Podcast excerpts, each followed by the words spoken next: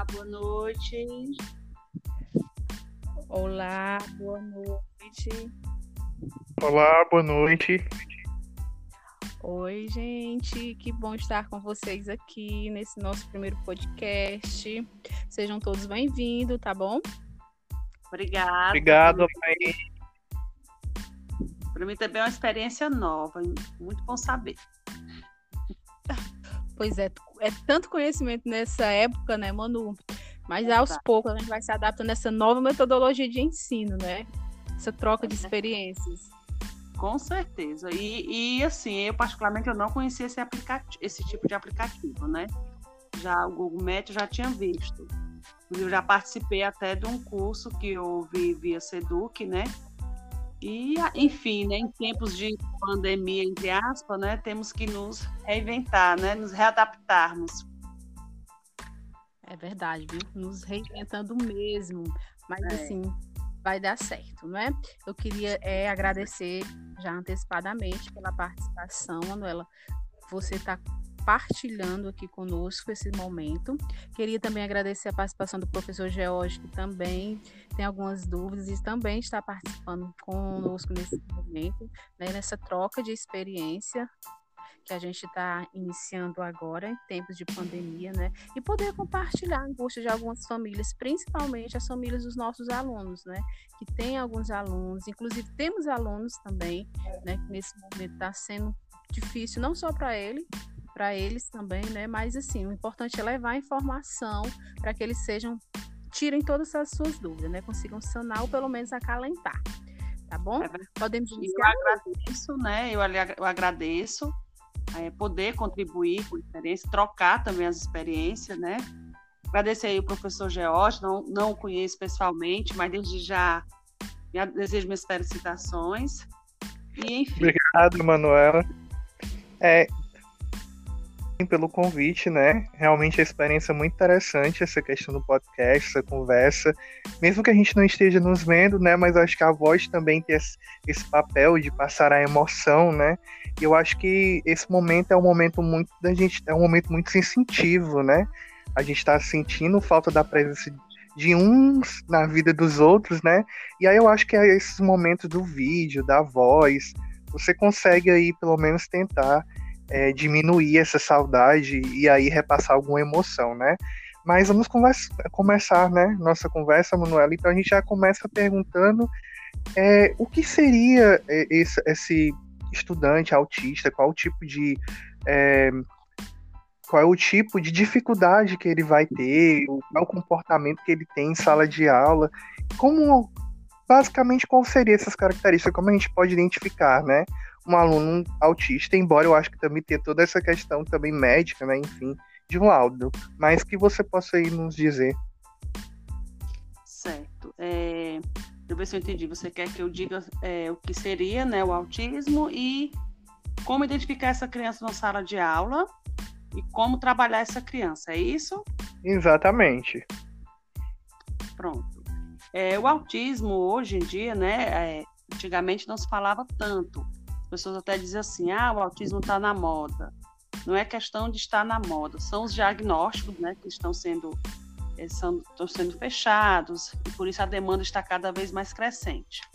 O autismo, como atualmente conhecido por TEA, né, ele é um grupo de distúrbio do desenvolvimento neurológico. Né? Geralmente ele tem início na primeira infância e caracterizado principalmente pelo comprometimento das habilidades sociais comportamentais e de comunicação.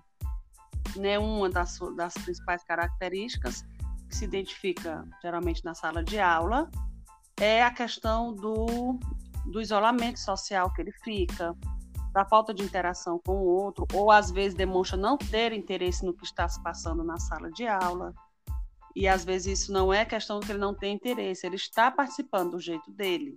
Né? Nós sabemos que temos aí, o autismo ele é dividido né, em graus, entre aspas, assim, é, que tem a funcionalidade, né? Eu vou usar a ciclateia, que é o transtorno do aspecto do autismo, que ele engloba né, todos os níveis, certo?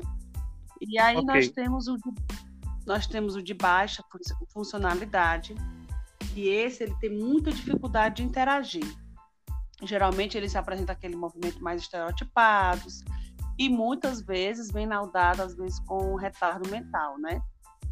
E o que o torna muito dependente, principalmente de um acompanhamento de um responsável, né, pela vida toda. Temos aí o TEA de, de média funcionalidade, né, que já são os autistas mais clássicos. Esse ele tem dificuldade também na socialização, na comunicação, porém eles já são um pouco mais sociáveis, né? Já são mais aqueles que são aqueles que geralmente nós temos nas salas inclusas, né? E temos o de alta funcionalidade, também conhecido como síndrome de Asperger, né? Que este ele consegue ter uma vida, digamos assim, normal, né? Estudam, trabalham, formam família, enfim. E numa sala de aula, para se identificar, o professor tem que estar atento a essas características. Muitas vezes o aluno ele fica no mundo dele e é, às vezes é levado porque está surdo, não está prestando atenção, mas não é. Ele fica no mundo dele, mas porém está atento em sua volta. Né? E hoje é, a, a, inclusão está aí, prof, o professor tem que ter aquele jogo de cintura, né?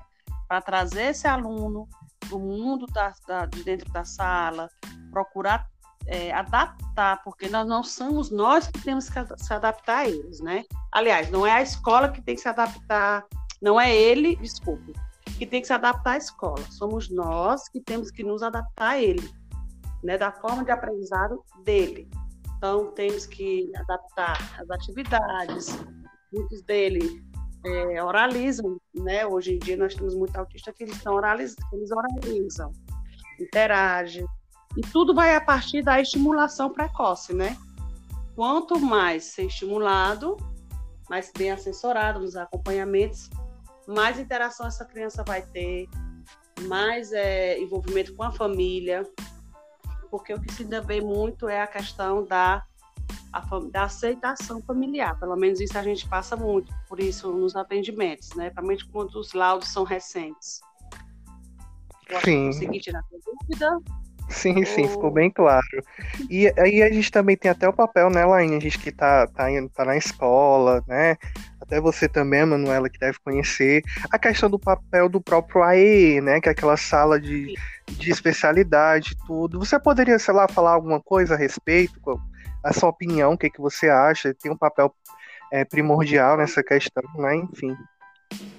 O, o AE, ele, tá, ele é como um suporte, né? Ele, ele suplementa o ensino regular, a escola regular.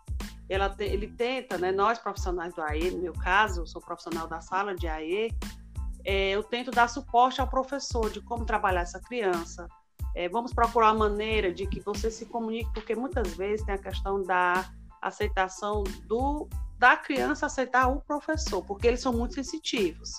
Né? E nós sabemos que numa sala digamos, de 25 crianças autistas de média a baixa funcionalidade, é complicado, né? Também não é fácil para o profissional. Então, a gente tenta dar esse suporte. O AE, ele não é escolarização, porém, nós podemos trabalhar a questão de a leitura de forma diferenciada, adaptar algumas atividades para trabalhar com ele, não adaptar as atividades da escola, mas adaptar aquele conteúdo que a professora está trabalhando e trazer um pouco para atendimento de forma diferenciada. Né? Os alunos dos quais eu atendo no AE, eles são inclusos, alguns em escola particulares, outras em escola pública.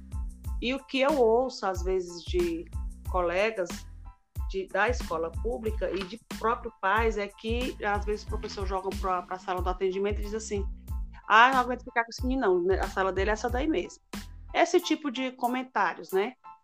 Então, o que, que acontece às vezes? Acaba sobrecarregando o AE como se fosse o AE, é, realmente o que o AE que é na escola. Eu trabalho no centro de atendimento sobrecarrega esse profissional e, e se traz uma responsabilidade sobre ele de escolarizar aquela criança. Muitas vezes os pais né, querem que eles estão no atendimento. Tia, quando é que ele vai saber ler? Tia, quando é que ele vai escrever? E aí ele tem que, volta às suas atividades para a questão da linguagem, né, do, é, do raciocínio lógico, a gente também trabalha a PEV, trabalhamos, trabalhamos sim a linguagem, raciocínio lógico, natureza e sociedade de formas diferenciadas, né?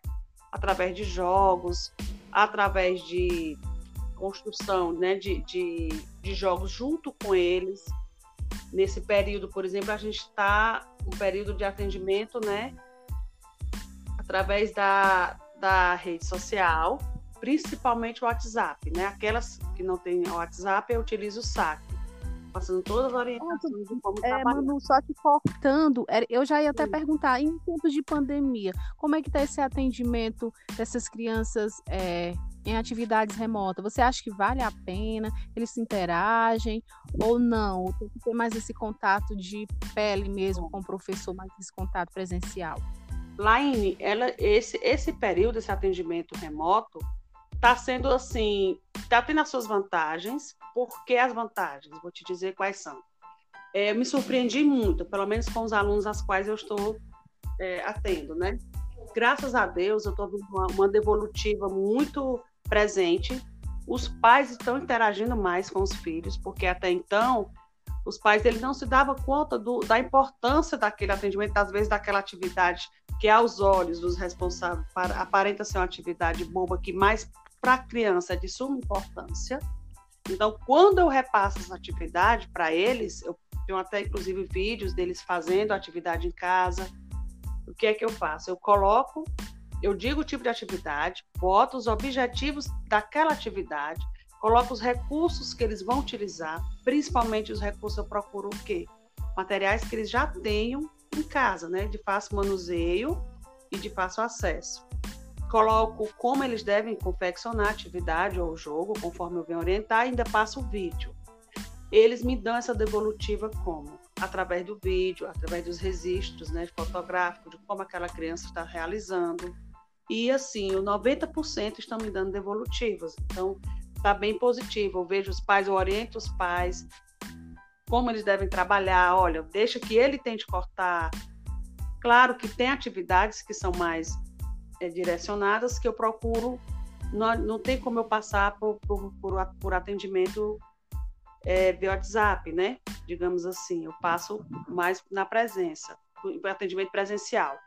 Mas, assim, eles estão me dando devolutiva.